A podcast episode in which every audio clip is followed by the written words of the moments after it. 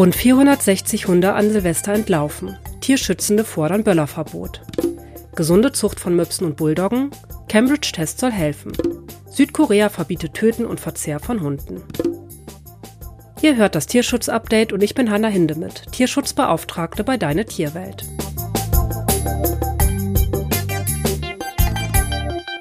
Ich wünsche euch ein frohes neues Jahr. Na, seid ihr gut in 2024 reingerutscht? Für viele Tiere, egal ob im Haus oder draußen, verläuft der Jahreswechsel leider nie entspannt. Während der Himmel in bunten Farben aufleuchtet und wir es ordentlich krachen lassen, leiden die armen Vierbeiner unter Todesangst. Einige verkriechen sich dann unter ihre Decken, bekommen Beruhigungsmedikamente oder ihre HalterInnen reisen mit ihnen sogar extra an ruhige, abgelegte Orte. Wieder andere schrecken sich so sehr, dass sie einfach nur flüchten und sich losreißen. Der Albtraum aller Hundeeltern.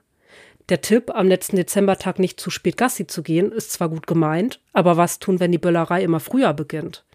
Insgesamt 423 Katzen und 457 Hunde liefen Tasso zufolge in der vergangenen Silvesternacht davon. Und nicht alle überlebten diese Flucht. Bei Regensburg rissen sich zum Beispiel zwei Hunde beim Spazierengehen von ihren Haltern los, weil sie sich vor den Böllern erschreckt hatten. Beide Tiere wurden auf der nahegelegenen Autobahn 3 überfahren, berichtet in Franken. Darum fordern TierschützerInnen schon lange ein Böllerverbot. Auch in diesem Jahr richtet sich eine Petition an Innenministerin Nancy Faeser von der SPD und hat bereits jetzt Anfang Januar rund 370.000 Stimmen gesammelt. Laut einer Umfrage des Meinungsforschungsinstituts YouGov von Anfang 2023 können über 60 Prozent der Deutschen auf die private Knallerei verzichten und sprechen sich für ein Böllerverbot aus. Einige bekannte Persönlichkeiten, wie der ehemalige Rennfahrer Ralf Schumacher oder Moderatorin Ruth Moschner, machten auf das Leid der Tiere durch das Feuerwerk aufmerksam.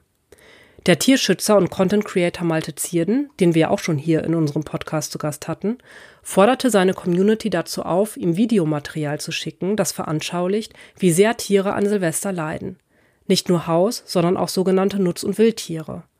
Die Stabsstelle der Landestierschutzbeauftragten Baden-Württemberg sammelt ebenfalls Belege über Schmerzen, Leiden und Schäden von Tieren, verursacht durch Silvesterböllerei. Wer solche Aufnahmen hat, kann diese per Mail an tierschutzbeauftragte.mlr.bwl.de schicken. Brachycephale, also kurzköpfige Hunderassen wie der klassische Mops und die englische Bulldogge, leiden unter vielen gesundheitlichen Problemen. Im Hundemarkt von Deine Tierwelt dürfen ZüchterInnen deshalb seit dem 20. Dezember keine Hunde dieser beiden Rassen mehr inserieren. Diese Vierbeiner gelten nämlich als Qualzucht oder auch sogenannte Defektzucht. Durch ihre verkürzten Schnauzen bekommen die Fellnasen oft sehr schlecht Luft und müssen häufig operiert werden, um besser atmen zu können. Ein Test soll dabei helfen, dass nur noch gesunde Hunde bei der Zucht zum Einsatz kommen. Der sogenannte Cambridge-Test wird auf Initiative des Verband für das deutsche Hundewesen, dem VDH, nun auch von deutschen Tierärztinnen durchgeführt, die dafür speziell geschult sind. Der Fokus liegt auf der Untersuchung der Atemgeräusche vor und nach Belastung. Dazu wird der Hund durch den Tierarzt untersucht, dann wird er belastet und anschließend werden die Atemgeräusche nochmal abgehört.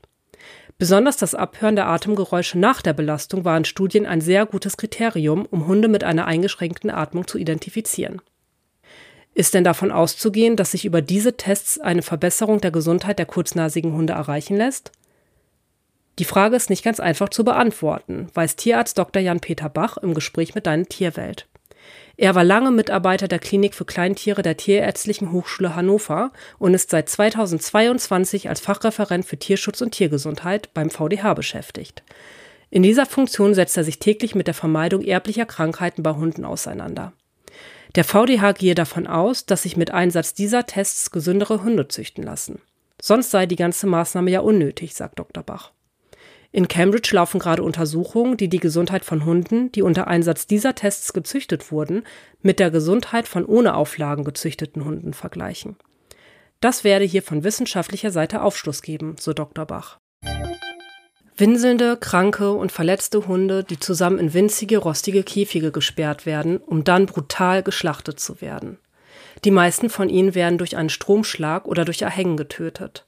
Züchter und Händler argumentieren, es habe Fortschritte hin zu einer weniger leidvollen Schlachtung gegeben. Jährlich mussten bisher eine Million Hunde dieses Schicksal erleiden. Sie werden vor allem als Grillfleisch oder in Suppen verarbeitet. Diese Bilder der Käfighunde kennen viele von euch vielleicht aus Berichten über das Hundefleischfestival im chinesischen Julin oder von den zahlreichen Hundezuchtfarmen in Südkorea. 2027 sollen diese unerträglichen Szenen der Vergangenheit angehören. In drei Jahren ist es soweit. Dann tritt das am Dienstag verabschiedete Gesetz in Kraft, das den Verkauf und Verzehr von Hundefleisch in Südkorea verbietet. Mit einer Mehrheit von 208 Stimmen wurde der Entwurf, den die Regierungspartei vorlegte, um ein Kammerparlament verabschiedet. Am Montag hatte ihn der parteiübergreifende Landwirtschaftsausschuss zuvor angenommen. Wer gegen das Gesetz verstößt, kann mit bis zu drei Jahren Gefängnis oder umgerechnet knapp 23.000 Dollar Geldstrafe rechnen. Wir haben einen entscheidenden Punkt erreicht, um Millionen von Hunden vor dieser grausamen Industrie zu bewahren, sagte Borami Seo von der Tierschutzorganisation Human Society International Korea. 46 Jahre lang lagen der Verkauf und das Konsumieren von Hundefleisch in einer rechtlichen Grauzone, berichtet The Korea Times. Bereits seit 1978 gelten Hunde per Änderung des Lebensmittelgesetzes nicht mehr als landwirtschaftliche Nutztiere. TierschützerInnen protestieren schon lange gegen das Geschäft mit den Fellnasen und auch in dem asiatischen Land hat sich die Einstellung gegenüber den Vierbeinern langsam verändert. Als Grund dafür sehen Beobachter laut Zeit, dass Privatleute sich vermehrt Hunde als Haustiere halten und sich mehr für Tierrechte interessieren. Die junge urbane Bevölkerung verzichte laut der Tagesschau lieber auf Hundefleisch. Mehr als 94 Prozent der Befragten gaben bei einer aktuellen Umfrage an, im vergangenen Jahr kein Hundefleisch gegessen zu haben. Fast genauso viele, nämlich 93 Prozent, würden es auch in Zukunft nicht vorhaben. Auf diese Entwicklung habe auch der Präsident Yoon Suk-yeol Einfluss genommen, berichtet Spiegel.de.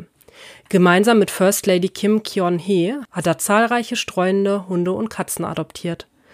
Er muss das Gesetz noch final unterzeichnen. Seine Zustimmung gilt aber nur als Formsache. Bereits sein Vorgänger hatte sich für das Verbot stark gemacht. Er rettete einen Mischlingshund aus der Fleischindustrie und ernannte ihn zum First Dog. In der Vergangenheit soll Hundefleisch verzehrt worden sein, in der Hoffnung, ausdauernder im schwülen koreanischen Sommer zu sein. Wie seht ihr das mit dem Böller- und Hundefleischverbot? Und was haltet ihr eigentlich vom Cambridge-Test? Schreibt uns eure Meinung zu unseren Themen doch gerne auf Facebook, Instagram, in unserer Deine Tierwelt-Community oder per Mail an redaktion.deine-tierwelt.de. Wenn euch unser Podcast gefällt, dann schreibt uns gerne eine Bewertung bei Apple Podcast oder Spotify. Ich bedanke mich bei euch fürs Zuhören und wünsche euch eine schöne Woche. Bis zum nächsten Mal.